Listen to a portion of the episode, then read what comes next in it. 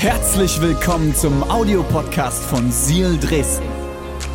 Wenn du Fragen hast oder den Podcast finanziell unterstützen möchtest, dann findest du uns auf sealchurch.de.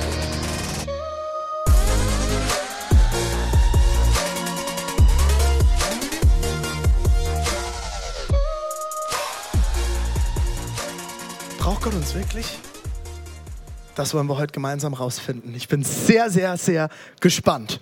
Hey, ich starte rein mit einer Frage, die noch einen Ticken tiefer geht, ins Neue Testament hinein. Wir werden heute ein bisschen Bibel lesen. Seid ihr ready? Wir sind eine bibellesende Gemeinde. Man sagt auch bibeltreu. Und wir wollen heute mal ein bisschen reinschauen, was wir im Neuen Testament über eine Person erfahren, und zwar Paulus.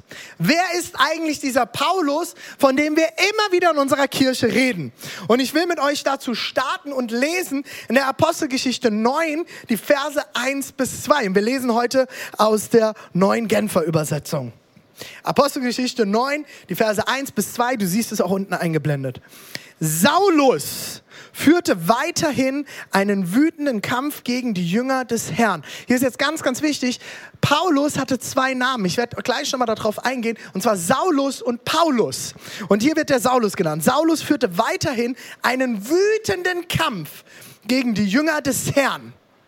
Er drohte ihnen mit dem Tod und war entschlossen, die Gemeinde auszurotten.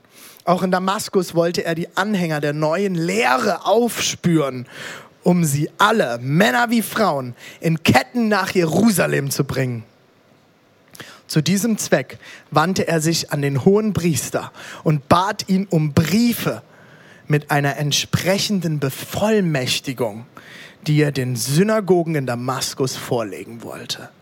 Okay, wer ist dieser Paulus?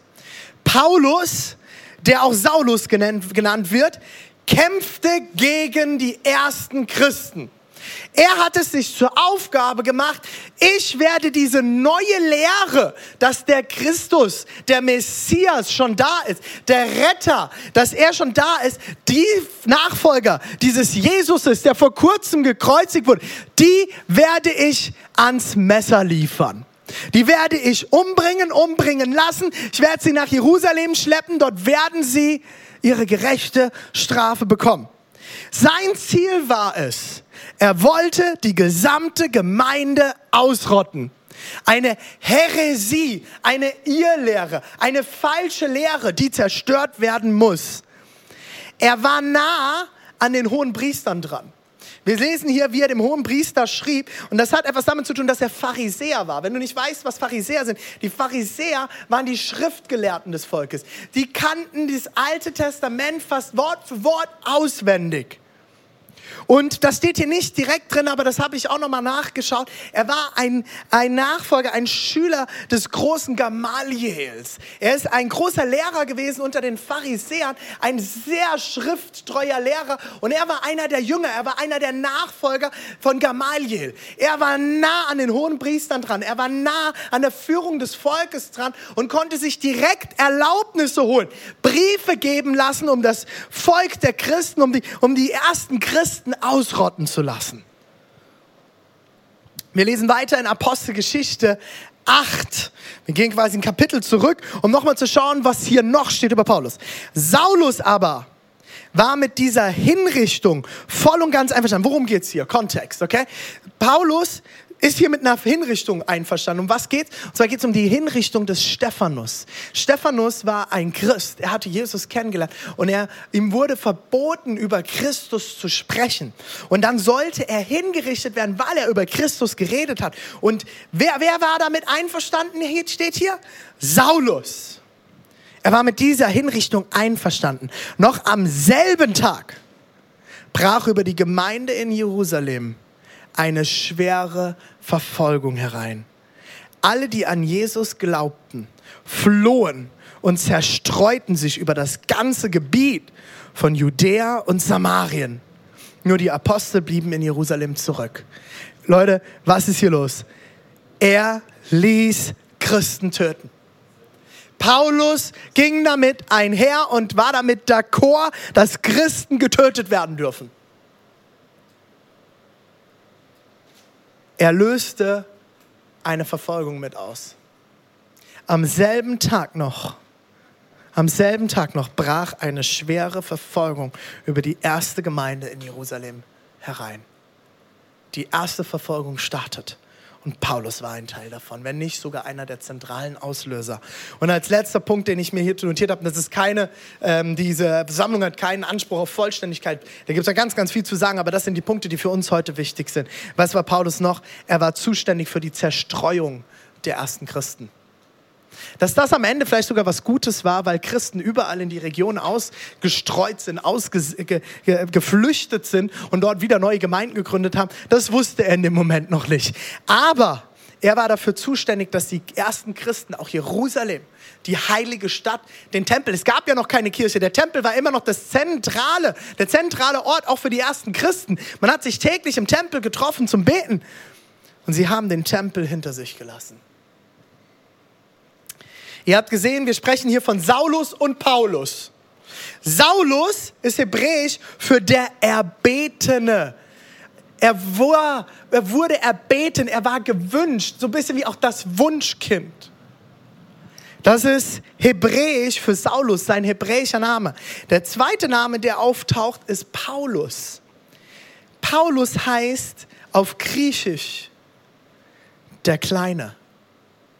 Und hier wird es jetzt ganz spannend. Viele vermuten, dass es hier darum geht, erst hatte, hieß er Saulus und später, äh, wir erfahren ja, dass er Christ wird im Neuen Testament, heißt er Paulus. Das Interessante ist, dass das wahrscheinlich gar nicht der Wahrheit entspricht, sondern er hatte einfach zwei Namen. Und zwar einen griechischen und einen hebräischen Namen. Und das war ganz üblich, weil äh, Paulus hatte nämlich das römische Bürgerrecht. Er hatte römisches Bürgerrecht und war ein Bürger Roms. Und somit hatte er einen zweiten Namen und der war auf Griechisch und das war Paulus. Jetzt wird es aber ganz, ganz spannend. In Apostelgeschichte 13, Vers 9 ist es das letzte Mal, wo er Paulus, äh, Saulus genannt wird. Von da an wird er nur noch Paulus genannt. Ich glaube, dass es ein Zeichen dafür ist, dass er später als Missionar in der nicht-jüdischen Welt äh, die nichtjüdische Welt bereist und Menschen zum Christentum führte. Er war hauptsächlich in der griechischsprachigen Region unterwegs und es war ein Zeichen dafür, ich bin jetzt dafür zuständig. Ich bin für diese Region zuständig. Das andere ist aber auch, ähm, auch wenn das nicht der erste Grund ist, finde ich es trotzdem interessant. Dieser Saulus, der sich groß gemacht hat, der der, der, der Christenverfolger war, der, der rumgelaufen ist und eine, eine Verfolgung ausgelöst hat, dass er ab Kapitel 13 in Apostelgeschichte bis zum Ende im Neuen Testament nur noch Paulus genannt wird. Nur noch der Kleine genannt wird. Das ist auch für ihn jedes Mal, wenn er einen Brief an die Gemeinden geschrieben hat, jedes Mal, wenn er einen Brief an einen seiner Mitarbeiter, an Timotheus zum Beispiel geschrieben hat, dass es jedes Mal eine Erinnerung war. Eine Erinnerung. Ich bin nicht der Große, sondern Gott ist der Große. Scheinbar ist hier jetzt irgendwas passiert. Und einige von euch kennen die Geschichte. Das, was ist passiert zwischen dem Paulus den wir hier noch in Apostelgeschichte 8 lesen. Und später dann in Apostelgeschichte 9. Und was hat es damit zu tun, dass Christus uns nicht braucht? Wir wollen tiefer gehen. Lass uns weiter reingehen und schauen, was das Wort Gottes sagt. Was ist passiert? In Apostelgeschichte 9, 3 bis 7 lesen wir weiter. Wir gehen wieder zurück in Apostelgeschichte 9. Als er, Saulus, nun nach Damaskus unterwegs war, und die Stadt schon fast erreicht. Ihr habt mitgekriegt, er wollte diese Briefe haben für die Gemeinden in Damaskus, hat sie bekommen und war unterwegs mit den Briefen für die Hinrichtung. War er unterwegs nach Damaskus. Er ist unterwegs und will die Christen in Damaskus finden, um sie alle einzupacken, nach Jerusalem zu bringen und sie umbringen zu lassen. Wegen Häresie, wegen Irrlehre.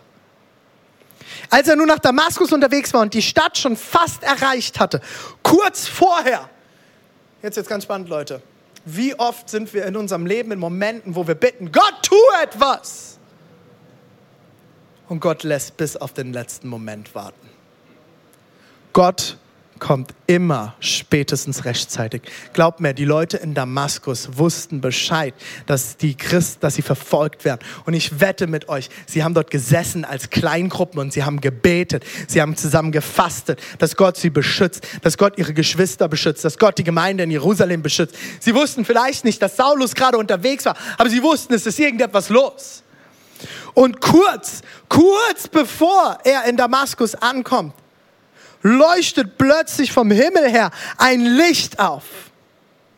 So ein bisschen, ich stelle mir sowas immer so ein bisschen Star Wars mäßig vor, sorry. Aber das ist echt so, wo, boom, kommt das Licht daher.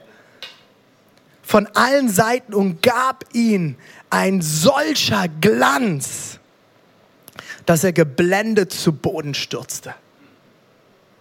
Gleichzeitig hörte er, wie eine Stimme zu ihm sagte, Saul, Saul, warum verfolgst du mich? Okay, wir haken mal kurz ein. Ich weiß nicht, wie es dir gehen würde. Stell dir vor, du bist auf der A14 nach Dresden unterwegs oder auf der A14 nach Leipzig.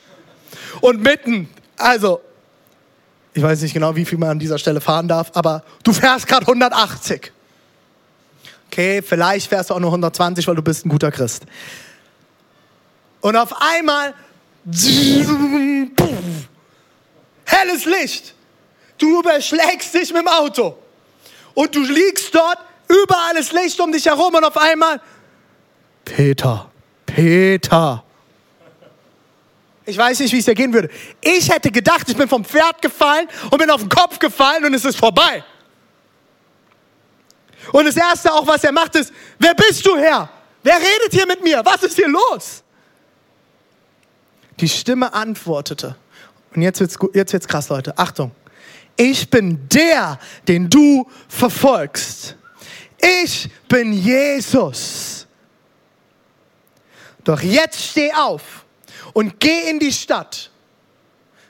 Warte mal, Jesus, hast du mitbekommen, was ich vorhabe in der Stadt?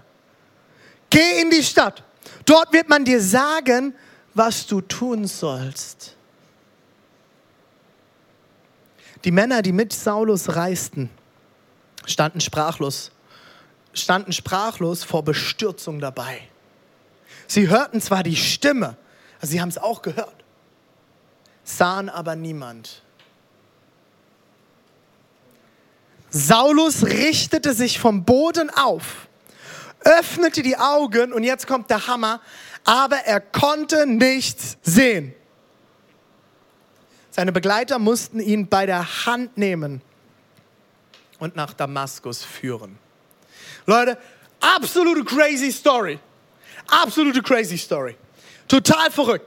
Was hier passiert ist, ist verrückt. Je Jesus begegnet Saulus, den, der seine Jünger umbringen lässt schmeißt ihn vom Pferd. Mit hellem Glanz spricht ihn an. Hey, hier ist der, den du verfolgst übrigens. Ich bin hier, mein Freund. Geh nach Damaskus, ich werde dir weitere Befehle geben. Und er steht auf, sieht nichts mehr und lässt sich von seinen Jungs, die alle wahrscheinlich auch ziemlich verwirrt waren, ich weiß nicht, wie es euch gehen würde, wenn auf einmal jetzt eine Stimme käme, gut, wir wissen, es wäre wahrscheinlich Freddy über unsere Monitorboxen, ähm, aber es wäre crazy, oder? Dieser Moment, und sie waren alle selber noch verwirrt und so, okay, äh, Saul, ich habe keine Ahnung, warum du nichts mehr siehst. Es ist alles verrückt, aber ich glaube, wir sollten besser tun, was diese Stimme sagt. Und einer sagte noch, ich habe übrigens Hunger, lass uns beeilen. Hey, verrückt, oder? Verrückte Story. Viele nennen diese Geschichte hier die Bekehrung des Saulus zum Paulus. Vom Saulus zum Paulus. Was ist eine Bekehrung? Bekehrung bedeutet nichts anderes, als dass er sich vom Judentum zum Christentum entschieden hat. Er ist konvertiert. Die Sache ist, meines Erachtens nach, theologisch ist das hier nicht die Bekehrung von Paulus. Es ist zwar, es ist auch noch nicht vom Saulus zum Paulus. Ich habe vorhin gehört, Paulus fängt erst in Kapitel 8, äh, 13 an. Und das ist nicht vom Namen abhängig, sondern es waren einfach nur zwei verschiedene Namen, die er getragen hat, weil er in zwei verschiedenen kulturellen Kreisen äh, ähm, äh, um, äh, ähm, unterwegs war. Hier hat noch keine Umkehr stattgefunden. Er ist nur vom Pferd gefallen. Er, ist, er, er hat sich nicht bekehrt, er ist verwirrt und blind. Die Entscheidung passiert später. Was hier passiert ist, Jesus selbst, Jesus selbst höchstpersönlich begegnet Paulus. Gott begegnet Paulus persönlich. Es geht weiter. Was passiert hier jetzt? Es, es, Leute, es wird immer verrückter. Wir lesen weiter im Vers 8. Drei Tage lang war er blind und er aß nichts und trank nichts. Irgendwas ist mit ihm passiert, oder? Wenn du drei Tage lang einfach nichts isst und trinkst, der, der, der, das war nicht, dass er keinen Hunger mehr hatte, der war blind. Und er hat einfach drei Tage nichts mehr gegessen. Ich glaube, er hat gefastet, weil er vor Ehrfurcht erschüttert war, weil Gott ihm begegnet ist. Dieser Jesus, der gekreuzigt wurde und eigentlich tot sein soll, ist ihm begegnet. Dieser Jesus, von dem diese Jünger, die er umgebracht hat, reden, dass er lebt, spricht zu mir höchst persönlich. I'm out of this, ich bin raus. Ich esse jetzt erstmal drei Tage nichts, ich faste und warte darauf, dass Gott mir sagt, was der nächste Schritt ist.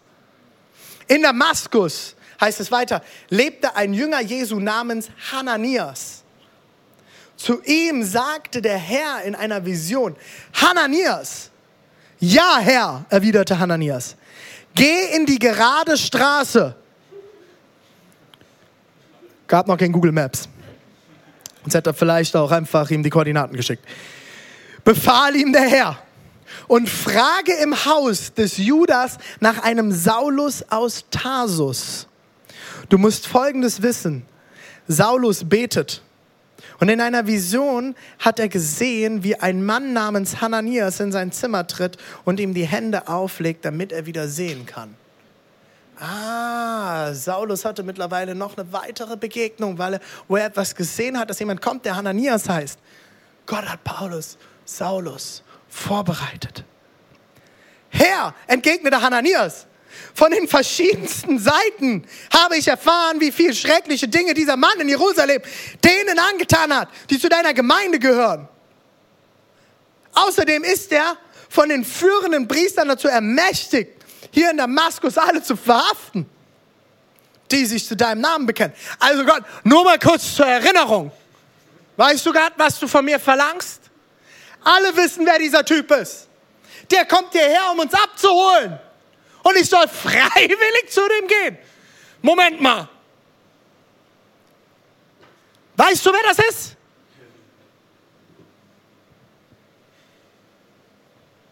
Aber der Herr sagte, Geh trotzdem zu ihm. Haben wir uns nicht richtig verstanden, Gott? Geh trotzdem zu ihm. Und ich glaube, Jesus hat nicht gesagt, geh trotzdem zu ihm. Hananias, geh trotzdem doch mal bitte jetzt zu ihm. Ich glaube, Gott war klar. Geh trotzdem zu ihm. Denn gerade ihn habe ich mir als Werkzeug auserwählt, damit er meinen Namen aller Welt bekannt macht.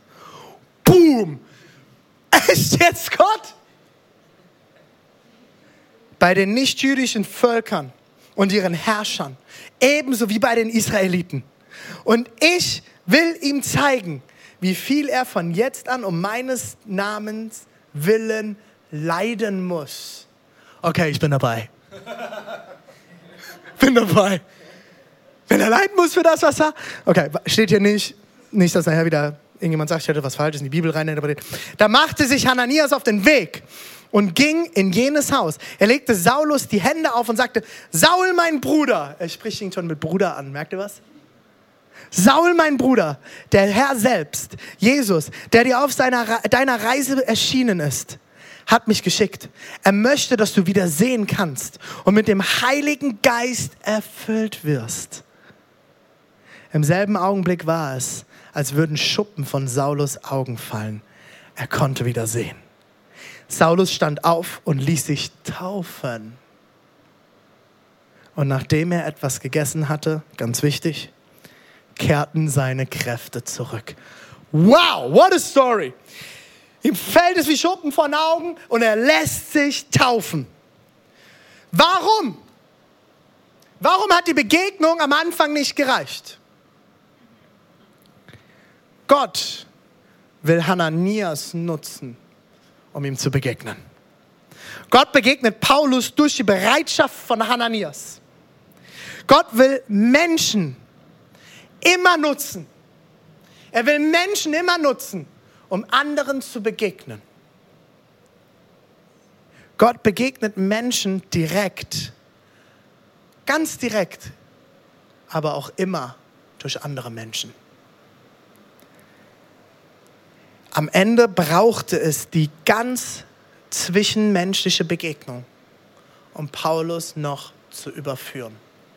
Es brauchte den Moment, wo Hananias kommt, zu ihm spricht, ihm die Hände auflegt, ihn mit dem Heiligen Geist tauft und danach mit ins Wasser schleppt und reinwächt. Das hat es gebraucht. Das hat Hananias, die Begegnung mit dem Menschen noch gebraucht. Ich finde es so spannend, dass Gott selbst sein größtes Errettungswerk hat er getan durch einen Menschen. Er selbst musste Mensch werden und ans Kreuz gehen, um uns zu retten. Gott braucht dich und mich nicht. Er könnte alles, alles alleine tun.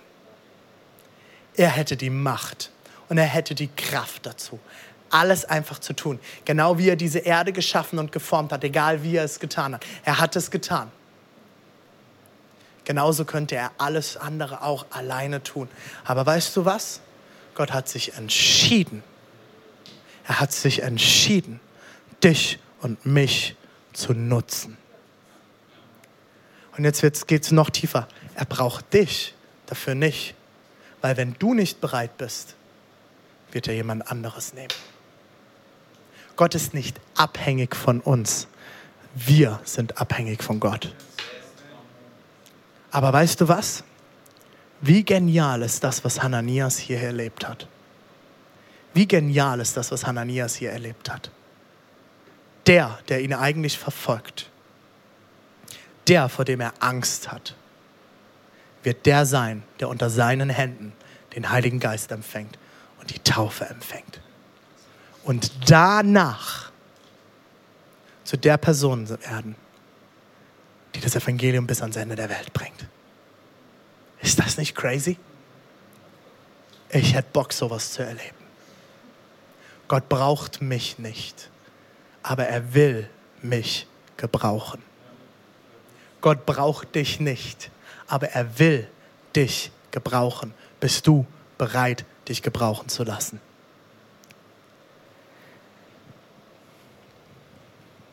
Ich finde es so spannend, wenn wir uns die Apostelgeschichte 9, den Vers 10, nochmal in einer anderen Übersetzung anschauen, und zwar in der Elberfelder Übersetzung. Eine Übersetzung, die sehr, sehr nah am Urtext ist, die ganz nah am Griechisch dran ist. Dort heißt es, es war aber ein gewisser Jünger in Damaskus mit dem Namen Ananias. Also hier wird mit A, da ist immer die Frage, das H oder nicht, wird das gesprochen, ist es da, ist es nicht da. Ist aber erstmal an dieser Stelle egal. Mit dem Namen Ananias. Und der Spra Herr sprach zu ihm in einem, äh, äh, sprach zu ihm in einem Gesicht, also in einer Vision. Ananias. Und Ananias sprach, er antwortete, siehe, hier bin ich, Herr. Und hier wird es ganz spannend, wenn du da ein bisschen tiefer mal im Urtext reinschaust. Im Griechischen steht hier Idu Ego. Das ist das Pendant zum hebräischen Hineni. Das ist quasi derselbe Ausdruck im Hebräischen. Im, äh, Im, Griechischen steht hier, wo hier steht, hier bin ich, siehe, hier bin ich Herr. Steht dort Idu Ego und auf Hebräisch übersetzt würde das heißen Hineni. Und Hineni ist jetzt ganz, ganz, ganz spannend, Leute. Hineni ist ein ganz wichtiger alttestamentlicher Ausruf. Und zwar sagen das immer die Propheten im Alten Testament, wenn sie von Gott angesprochen werden. Und es wird, äh, man kann es, also die Elberfelder übersetzt es schon sehr gut. Es heißt so viel wie, siehe, hier bin ich Herr. Aber da steckt noch viel mehr drin. Da steckt auch drin, ich stehe dir zur Verfügung. Ich bin bereit.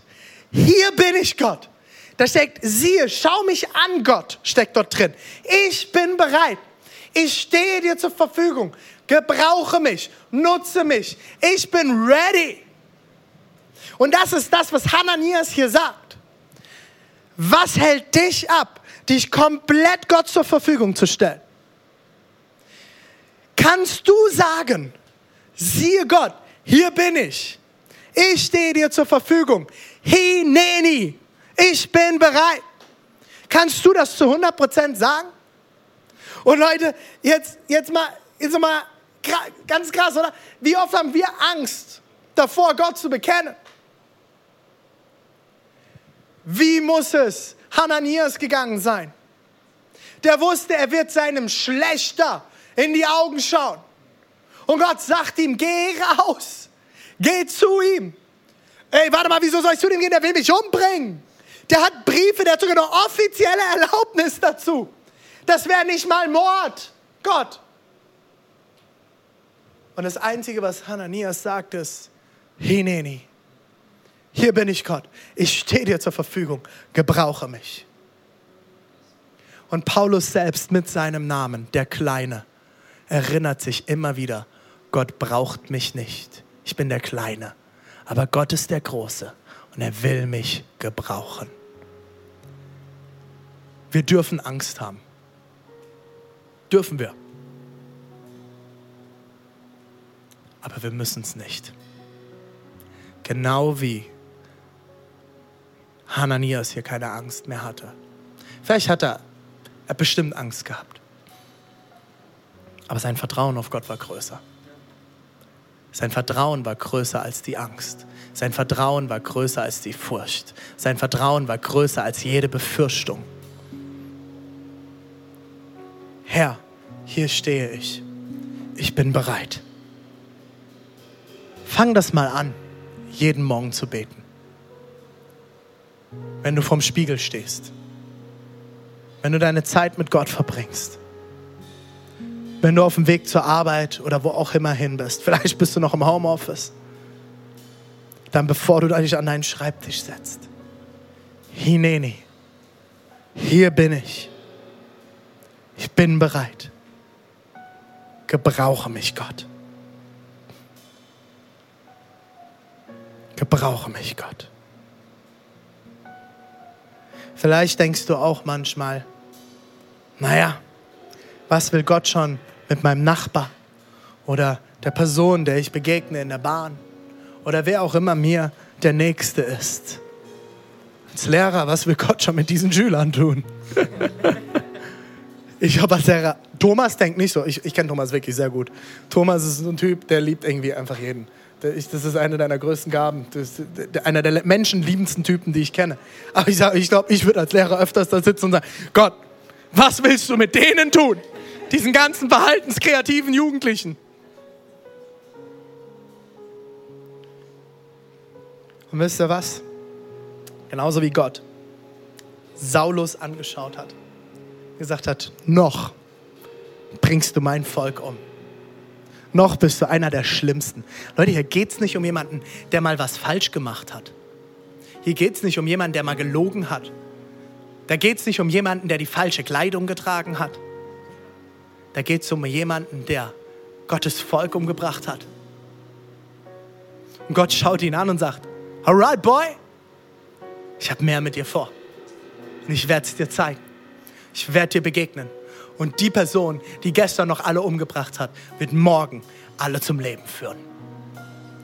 Der, der der Todesbringer war, wird der sein, der das Leben bringt.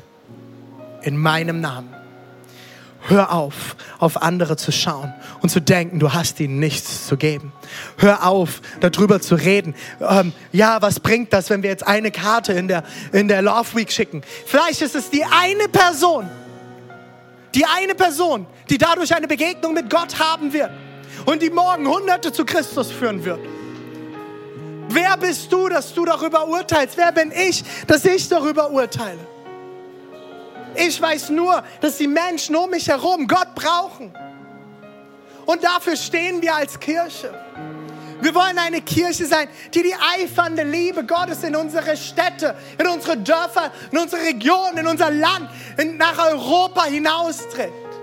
Wir wollen sehen, dass Kirchen entstehen, wo Kleiderordnungen keine Rolle spielen, wo Liturgie uns nicht abhält, weil das ist so viele Menschen nichts mehr damit anfangen können. Und ich habe nichts gegen Liturgie. Aber es geht darum, dass Menschen, die noch nie eine Berührung mit Gott hatten, die noch niemals Kontakt hatten mit Kirche, in eine Kirche kommen, die ihnen entspricht, wo sie sich wohlfühlen, die ist, wie sie sind, aber noch mehr bereit hat, die ein, dem Grieche ein Grieche und dem Römer ein Römer und dem Jude ein Jude ist und dem Ossi ein Ossi. Hey, Gott hat etwas bereit für unsere Region. Gott möchte, dass in dieser Region neue Kirchen entstehen. Gott möchte, dass in dieser Region Menschen ihn kennenlernen.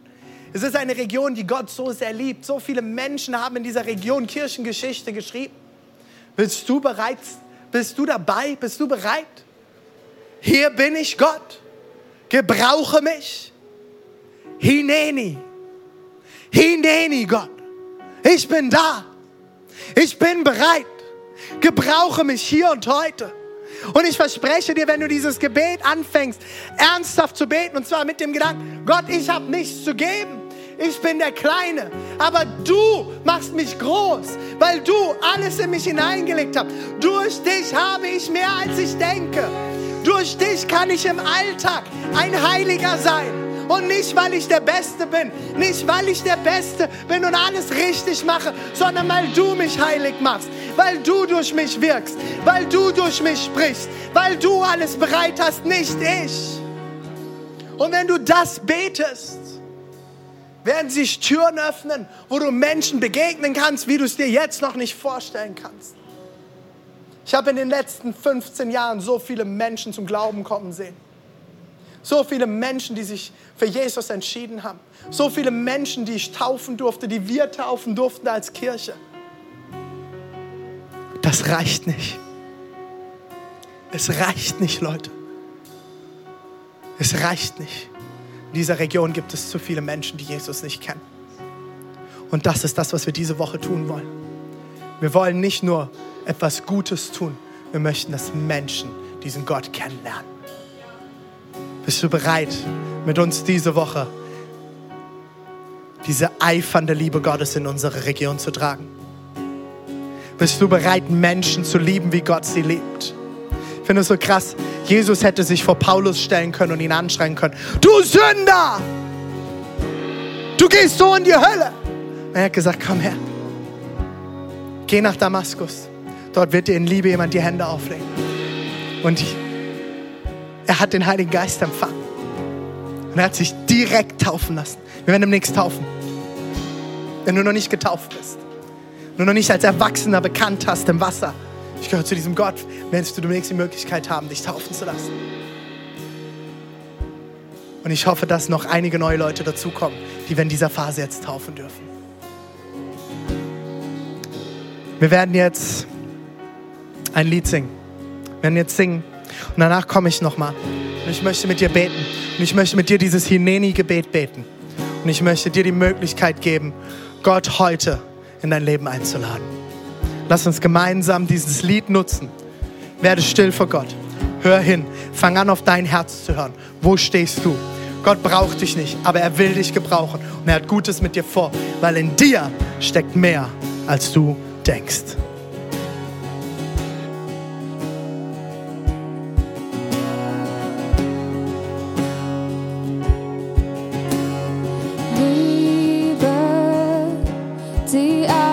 Riskiert. Selbst meine Sündenlast trägst du mir. Leitest den Fluss meiner Schuld ins weite Meer deiner Liebe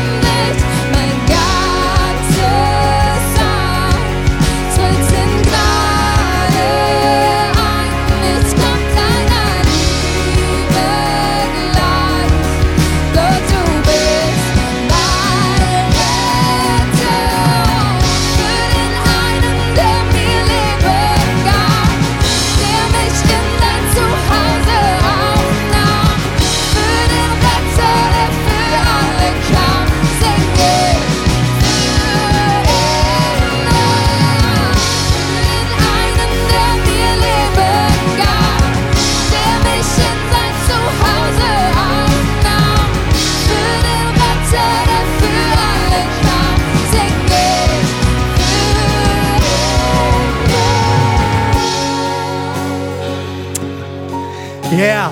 Für den einen, der mich in sein Zuhause aufnahm. Genau das ist das, worum es geht.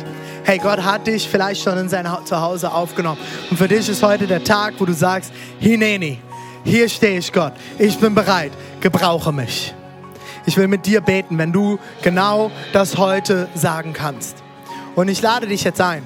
Schließ einfach mal deine Augen dort, wo du bist. Auch wenn du auf einer Watch-Party bist. Hey, alle Grüße gehen raus an die Watch-Party, ist so cool. Wenn du dich fragst, was eine Watch-Party ist, ist es eine Gruppe von Menschen, die gemeinsam die Sie-Show schaut. Vielleicht machst du das nächste Woche auch. Es macht doch viel, viel mehr Spaß. Hey, schließ einfach mal deine Augen. Einfach mal deine Augen schließen. Wenn du heute sagst, hey, ich will mich gebrauchen lassen. Ich will dieses Satz, dieses, diesen Satz beten.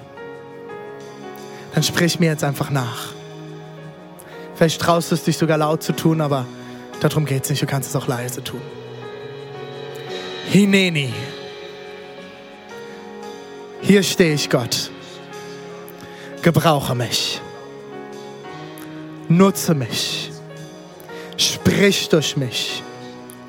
Begegne anderen Menschen durch mich. Ich schaff's nicht alleine, aber durch dich habe ich mehr, als ich denke.